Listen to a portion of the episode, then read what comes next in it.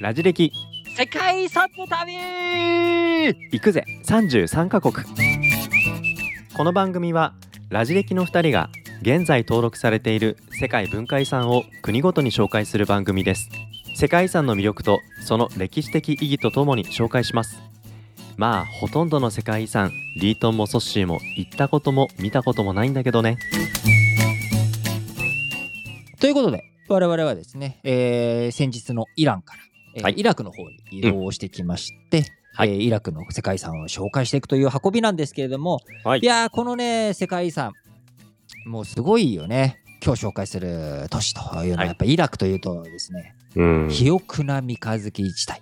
はいえー古代における今だったらね、まあ、砂漠の印象イメージが強いかもしれないですけれども古代においてははい。シグリス、ユーフラテスの二大河川、これがね、暴れ馬のように、えー氾濫をするんだけれども、はい。氾濫するということは肥沃な土壌がですね、えー上流の方から下流の方に流されてきて、はい。まああのー農業に適しているということから、まあ1万年ぐらい前からですね農業始まったんじゃないかとはい。いうこと、この辺りを一体として、はい。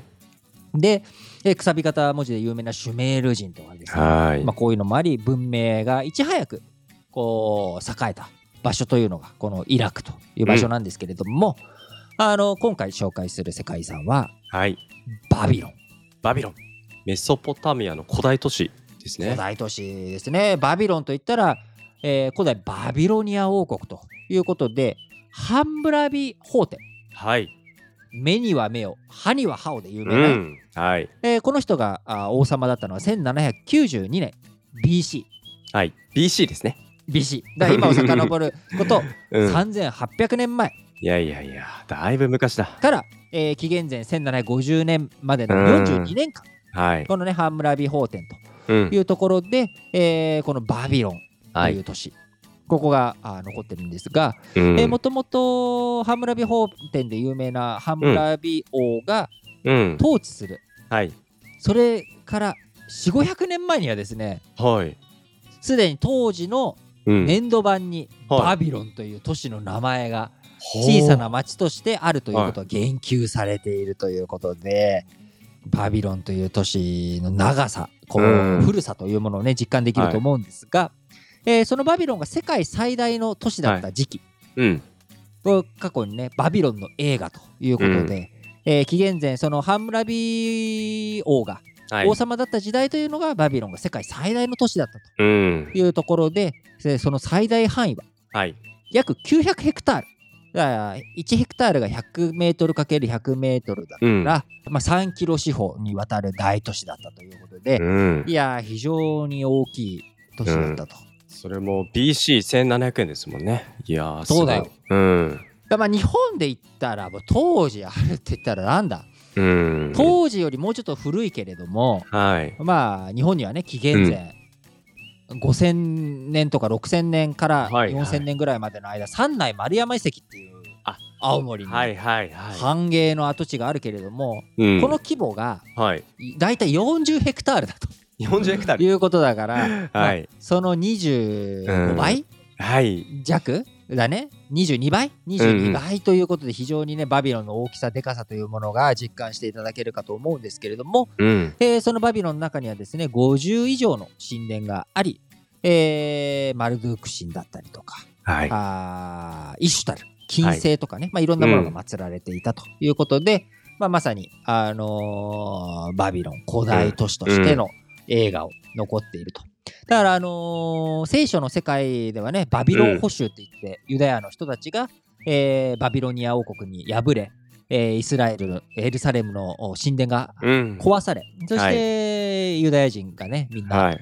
バビロンの方に強制連行されるというような舞台としても捕虜になるみたいなことですかね。そうんですね、えー有名ですしあるいはうん古代世界七不思議の一つバビロンの空中庭園があったんじゃないかとか。あるいはバーベルの塔のモデルになったのはこのバビロンなんじゃないかということで、うんうん。えーいろんなねあのうん。伝承、伝説にも彩られている古代都市バビロン、こちらイラクの世界遺産とはい。いうことでご紹介をしました、はい。えーもう一つはですね、うん。このバビロンよりもさらに昔。おっともっと昔の。もっと昔、えー紀元前まだあーバビロンがですね小さな村だった頃の紀元前30から、えー紀元前20世紀ということで、うん今から遡ること4 5千年前のアッシュル。アッシュル。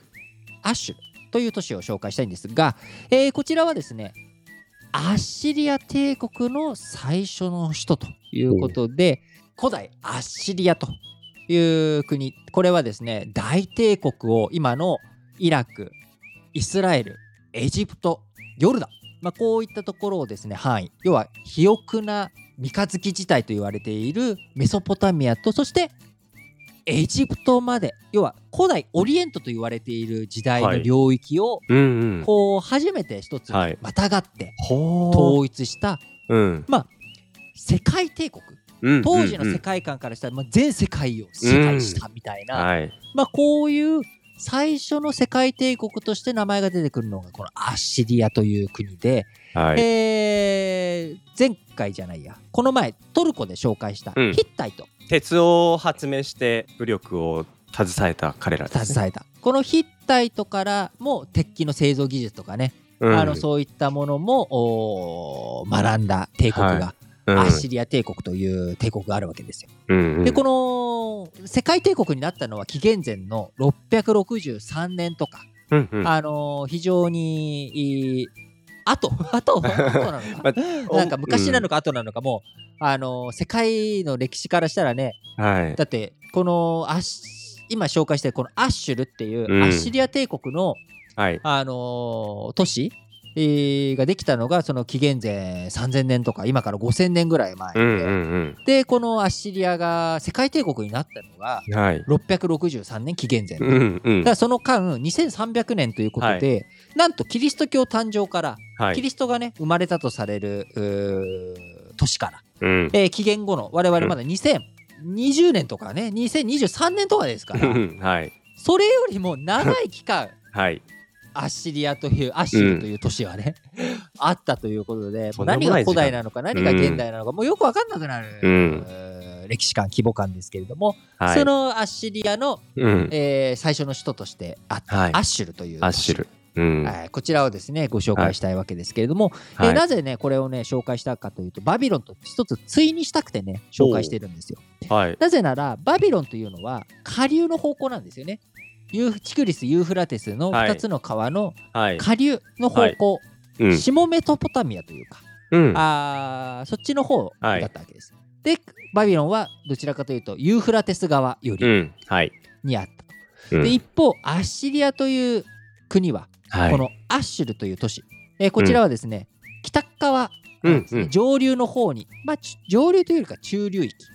で、えーチグリス川寄りうん。にあったと。はいいうことで、このアッシュルはというのは、えー非常にそのバビロニアバビロンとの、まあ、対比としてね一つ紹介したいということでアッシュル紹介させていただきましたが、はい。えーこのですね文化遺産バビロンの方はあー危機遺産には登録されてないんですが、うん。アッシュルの方はですねはい。危機遺産に登録されております。うん。えーこちらはですね今、あのージッグラットっていうこう当時崇拝のおされてた塔とか宮殿の跡とか、はい。えーいろんなものがね残されているんですけれども、うん。引き続きまだ土に埋もれたまんまのお状態となってしまっている。はい。しかし、この遺跡の近くでダム建設計画とかね、まあ、そういうものもあり、はい。えー今、建設計画が中断しているものの予断を許さない状況が続いているということから、えー世界遺産登録と同時に